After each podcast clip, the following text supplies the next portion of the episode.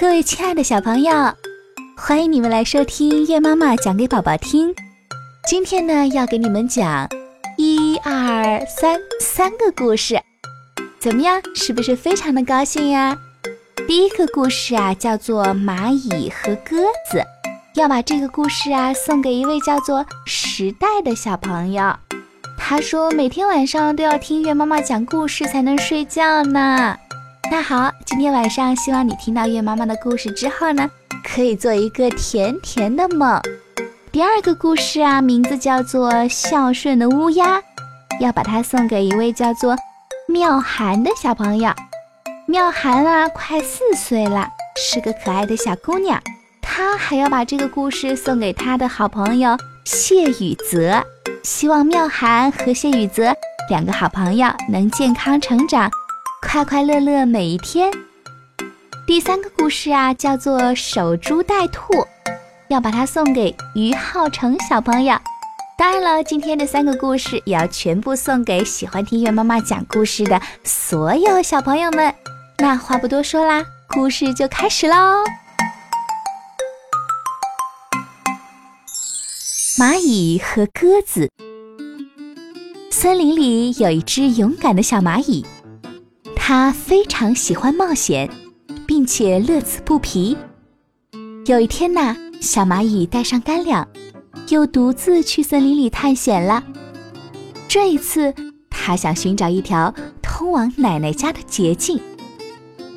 说不定沿着河岸走就是最近的路。小蚂蚁盘算着，可能还有水喝，我以后去奶奶家就不用带水了。小蚂蚁越想越得意，它小跑着来到河边，勘察地形。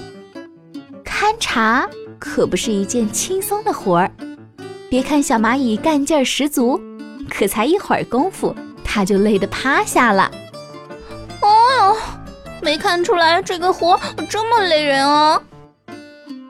又累又渴的小蚂蚁来到河边，想先喝点水，养足精神。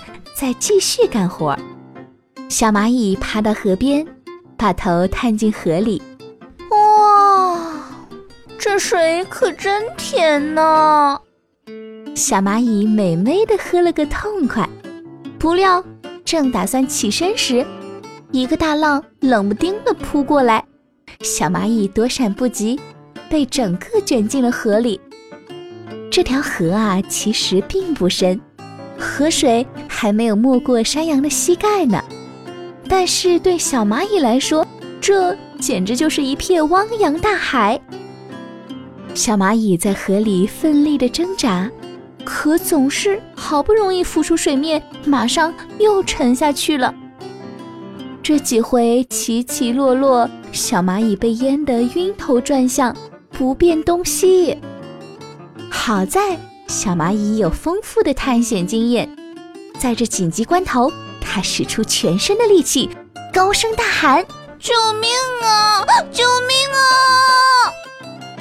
不远处的鸽子闻声而至，看见小蚂蚁快要被水淹死了，连忙捡起一根树枝抛进河里。小蚂蚁爬上树枝，费了九牛二虎的力气，才让这艘大船靠岸。小蚂蚁喘着粗气来到鸽子身边，哦哦，谢谢你，鸽子先生，刚才真是好险啊！谢谢你救了我一命。不用谢，举手之劳嘛。鸽子并不鞠躬，他还热心地嘱咐小蚂蚁，以后在河边走可要小心啊。第二天，小蚂蚁从家里拿了很多蜂蜜，想要送给自己的恩人鸽子。可他刚到鸽子家门口，就看见一个猎人正拿着箭瞄准在树上午睡的鸽子。小蚂蚁急中生智，爬到猎人的腿上，狠狠地咬了几口。猎人感到一阵疼痛，大叫一声：“哦！”箭也射偏了，鸽子被惊醒了。小蚂蚁马上大叫道：“鸽子先生，有危险，快飞啊！”鸽子一听，立刻展翅飞走了。晚上，鸽子飞到小蚂蚁的家里，向它致谢。蚂蚁小兄弟，谢谢你救了我。不用谢，你曾经救过我的命，今天我终于有机会报答你了。小蚂蚁热情地邀请鸽子共进晚餐，从此他们成了最要好的好朋友。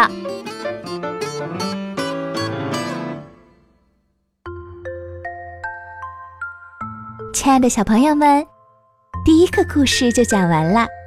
接下来要给你们讲的是孝顺的乌鸦，把它送给妙涵和谢雨泽。孝顺的乌鸦。很久以前呐，乌鸦妈妈与一只可爱的小乌鸦生活在一起。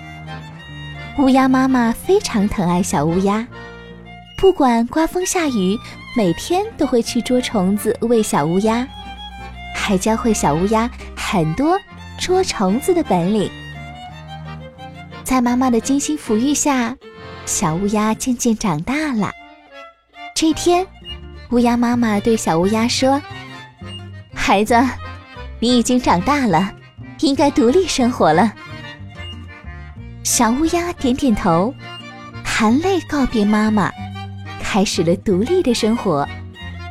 小乌鸦身手敏捷，很快就成了一个捉虫子的能手。转眼过了好几年，一天，小乌鸦正在吃东西，忽然看见乌鸦妈妈在满头大汗、气喘吁吁地追一只小虫子。小乌鸦喊道。妈妈，妈妈！乌鸦妈妈看见小乌鸦，非常高兴。它拉着小乌鸦的手，关切地问：“孩子，你现在过得好吗？有没有挨饿呀？”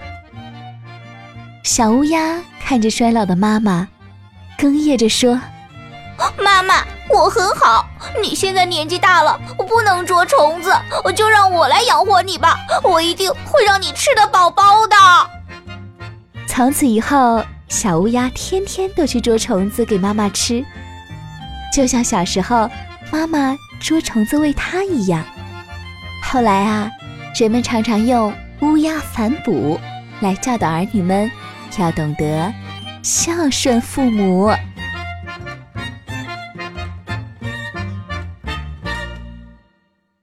小宝贝们，第二个故事也讲完了。接下来就要给你们讲守株待兔的故事了。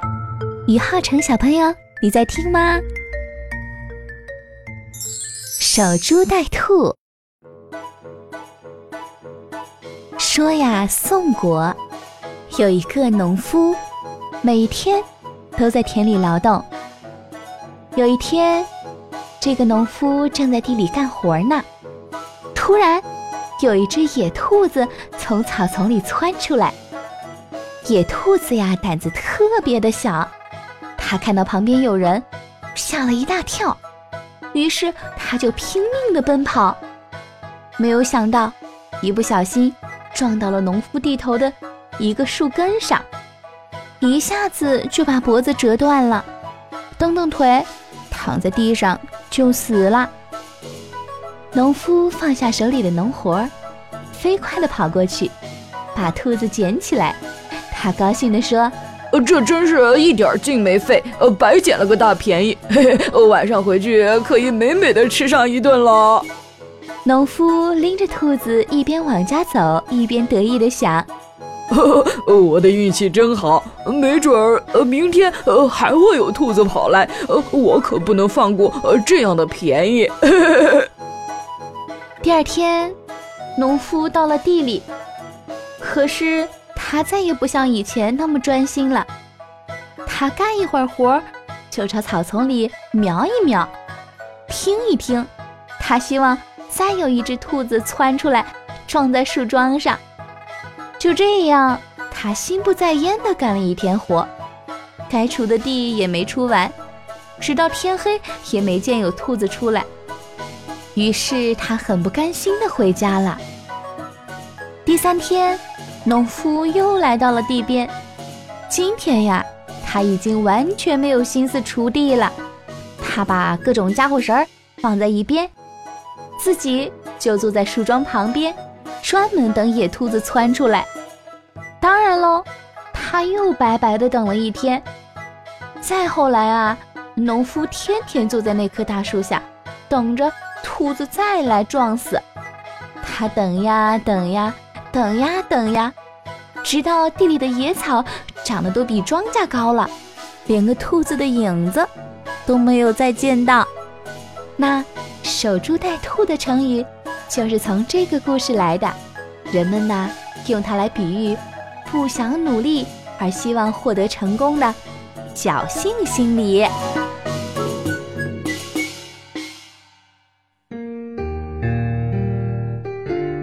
亲爱的小朋友们，今天的三个故事全部都讲完啦，希望你们喜欢哦。那想要点播故事的小朋友呢，可以通过私信或者是评论告诉月妈妈，也可以加月妈妈的微信八幺九零八七幺七幺，告诉我你们的名字和故事的名字。最好呢，你们有故事的话呢，可以把它拍成照片发给月妈妈。今天的故事就讲完啦，我们下一次再见喽。